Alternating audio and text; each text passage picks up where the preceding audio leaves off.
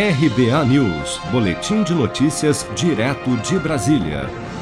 Bruno Covas, prefeito reeleito da cidade de São Paulo, afirmou nesta segunda-feira que o aumento de 46% do seu próprio salário, aprovado na Câmara Municipal, é justificado, pois o teto dos salários do funcionalismo público em São Paulo está defasado e isso acaba por gerar perda de servidores para o governo paulista. Acompanhe. O salário do prefeito é o teto do funcionalismo.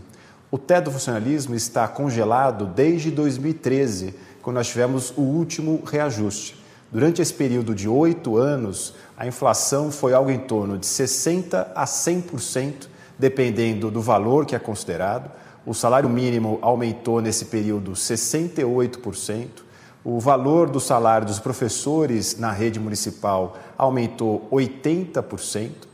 Então, hoje o teto ele está defasado, é um teto de 24 mil reais. Se levantar declarações do ministro Paulo Guedes de quatro meses atrás, ele vai dizer que o teto de 39 mil no governo federal é um teto defasado. E por que, que é ruim para a cidade de São Paulo ficar com o teto defasado? Porque algumas carreiras que recebem pelo teto, como é o caso dos auditores fiscais, começam os funcionários a se preparar para concursos para ir trabalhar no governo federal ou em outros governos municipais e estaduais. E nós vamos perdendo esses servidores que recebem pelo teto. A aprovação não foi bem vista no meio parlamentar e nem pela sociedade, uma vez que ocorreu em um momento em que o país sofre grave crise econômica decorrente da pandemia do novo coronavírus. Os vereadores do PSOL decidiram entrar na justiça contra o reajuste salarial e, em nota, afirmaram que, abre aspas, diante da realidade de uma crise sanitária dada pela pandemia do Covid-19, que também resultou numa crise econômica, não parece razoável e moral aumentar o salário do prefeito, vice-prefeito e secretário em 46, 47 e 53%, respectivamente. Fecha aspas.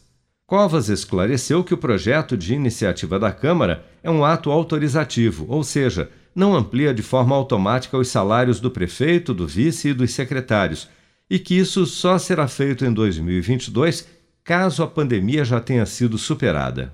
Você está preparado para imprevistos? Em momentos de incerteza como o que estamos passando, contar com uma reserva financeira faz toda a diferença. Se puder, comece aos pouquinhos a fazer uma poupança. Você ganha tranquilidade, segurança e cuida do seu futuro. Procure a agência do Sicredi mais próxima de você e saiba mais. Sicredi, gente que coopera cresce.